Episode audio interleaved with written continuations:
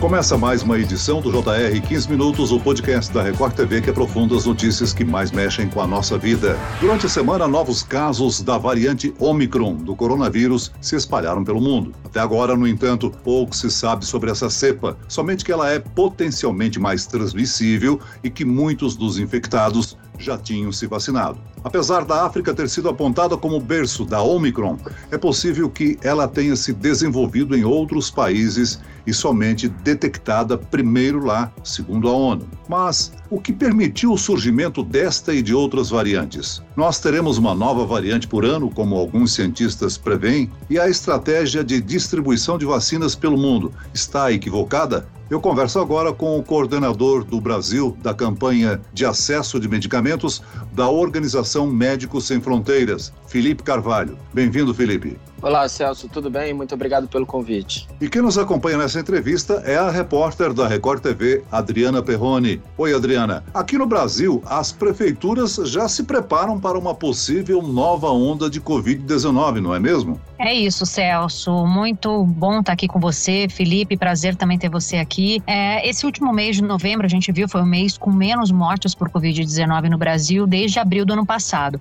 Isso é reflexo, como a gente bem sabe, da vacinação, do avanço da vacinação, do Plano Nacional de Vacinação aqui do país.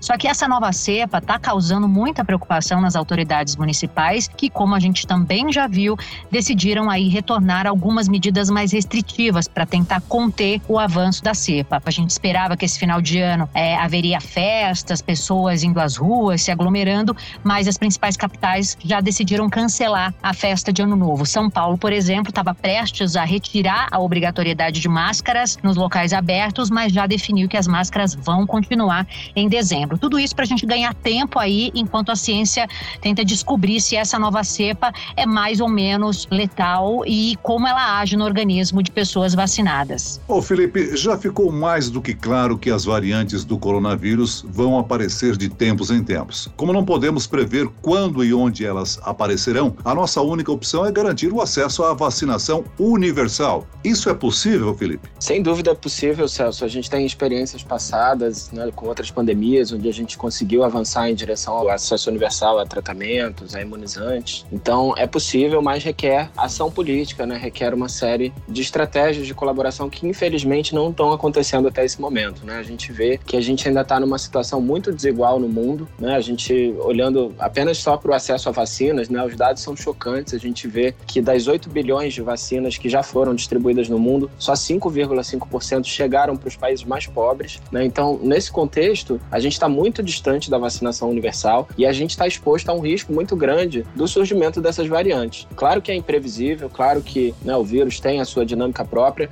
mas quanto mais protegido é, a população mundial estiver, menos chance, menos espaço para a circulação do vírus vai ter, e aí o risco das mutações é muito menor. Então a gente realmente precisa encontrar soluções que ainda não foram aplicadas. Né? Até o momento a gente está dependendo muito da boa vontade dos países que eventualmente fazem doações, dependendo muito da boa vontade das empresas que eventualmente fazem acordos, fazem parcerias, mas isso não está sendo suficiente. Né? A gente precisa de soluções mais robustas, mais sólidas para compartilhar esse conhecimento por trás do desenvolvimento das vacinas, para que mais produtores consigam também atuar e suprir a demanda que hoje é muito maior do que a oferta. E não só com vacinas, mas também com tratamentos. É, se a gente se perguntar, os países estão preparados para lidar com novas ondas? Eu diria que a maioria não, inclusive porque os tratamentos, que são poucos, mas já existem, já estão recomendados para casos graves, por exemplo, são muito escassos e muito caros. Então, poucos países, é, se tiverem um aumento de casos, um aumento de hospitalizações, vão ter as ferramentas necessárias para salvar as vidas das pessoas. Felipe, ainda falando nessa desigualdade na distribuição de vacinas pelo mundo, você acredita que houve falha dos países mais ricos ao priorizar aí a sua população?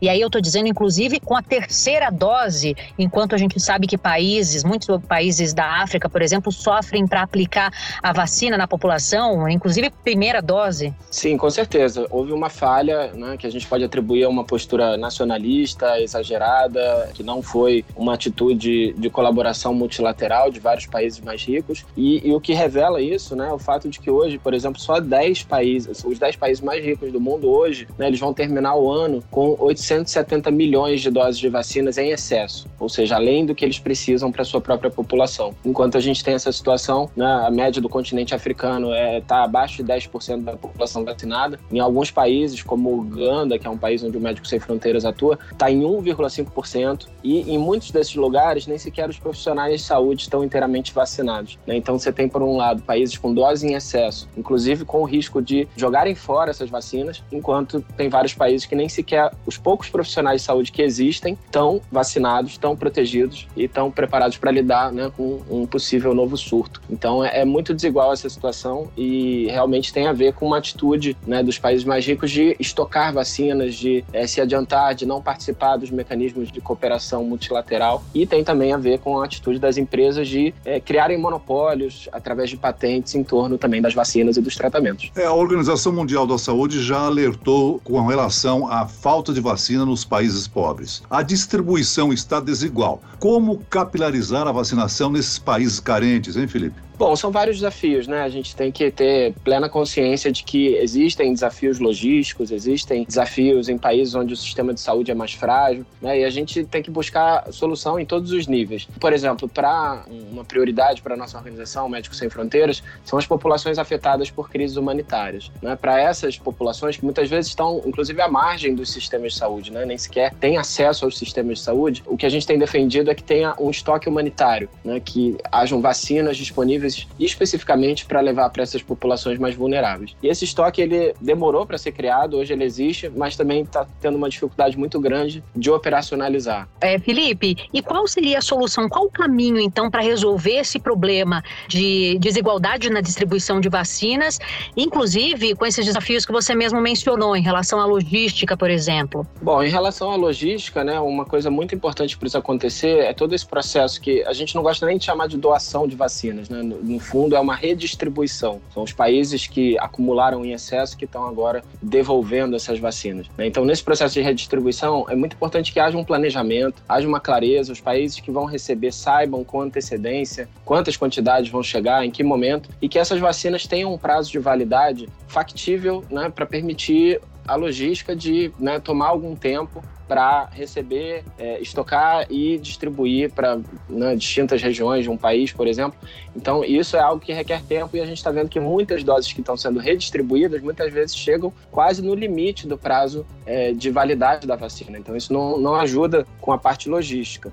Felipe, vamos olhar para o nosso continente. Enquanto aqui no Brasil uma grande adesão da população às vacinas acontece, nós seguimos a passos largos na chamada dose de reforço. Por outro lado, países vizinhos, principalmente aqueles que enfrentam crise econômica, como é o caso do Haiti e da Venezuela, estão com dificuldade né, de imunizar toda a população. Na sua opinião, o Brasil deveria priorizar o suprimento de vacinas para os países americanos ou devemos manter o foco na nossa população, apesar de estarmos bem avançados no índice? Olha, sem dúvida é muito importante essa postura mais solidária com os países, não só da região, né, mas de outras regiões, é justamente pelo fato de que, do ponto de vista da saúde pública, né, quanto mais a gente avançar como comunidade internacional, como população mundial em imunização, mais todos os países terão proteção, né, terão é, menos chance de ter que lidar com variantes e novas consequências do prolongamento da pandemia. Então, é estratégico também né, pensar em apoiar países que estão tendo dificuldade. Né? Aqui na região, a gente está em torno de 40% da população vacinada, é um número relativamente baixo, e tem países né, como o Brasil, que já estão em 70%, países como o Chile, que estão em 90%, mas tem países como Haiti, como Guatemala, como Nicarágua, como Jamaica, que estão abaixo de 20%, né, que é bem baixo. E para muitos desses países falta realmente abastecimento. Né? Então, na medida em que o Brasil possa avançar e contribuir com o abastecimento desses países, a gente, todo mundo sai ganhando, né? porque a gente está enfrentando um problema de saúde global.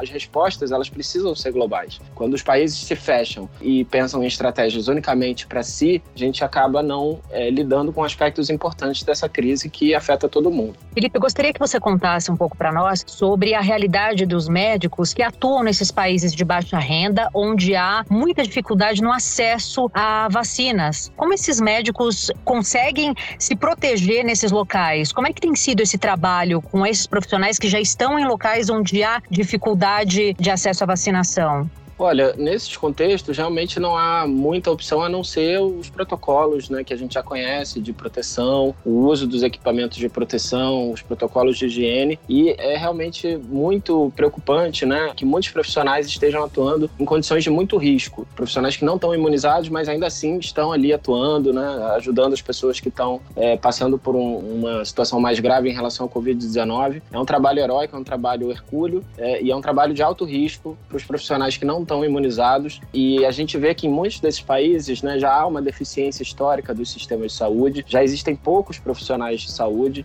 e muitos dos profissionais que estão atuando eh, são os que estão se infectando e vindo a óbito, né? Então isso está criando inclusive um problema crônico para muitos países de ter uma deficiência ainda maior de profissionais, não só para lidar com Covid, mas também com outras questões de saúde que afetam esses países, né? Então é um problema muito sério e por isso que é tão urgente a gente encontrar uma solução para distribuir mais vacinas, para distribuir mais tratamentos para aqueles que estejam no estado mais avançado da doença. Agora também estão chegando tratamentos para a etapa inicial da doença, o que pode ser muito útil, né, para que a gente evite sobrecarregar os hospitais, sobrecarregar os profissionais de saúde, que as pessoas também teriam a opção de logo no início, quando identificarem que estão com diagnóstico positivo, tomarem por cinco dias um comprimido oral e aí evitar a hospitalização, evitar mortes. Então tem uma série de ferramentas médicas, os diagnósticos também, para a gente monitorar os casos, identificar com antecipação tudo isso não está disponível, né? A gente está vendo muitos profissionais ao redor do mundo trabalhando de mãos vazias. Os medicamentos não estão disponíveis, o diagnóstico não está disponível, a vacina não chega. Isso tudo tem uma solução muito clara, que é a suspensão das patentes e direitos de propriedade intelectual, que vai abrir o campo para que mais produtores entrem e consigam suprir essa necessidade. Mas há uma má vontade das empresas e dos governos dos países ricos em autorizar que essa solução seja aplicada. É uma proposta dos países em desenvolvimento, mas que está tendo muita dificuldade de avançar por uma forte oposição de alguns países europeus. O Felipe, o COVAX foi um consórcio que foi criado pela OMS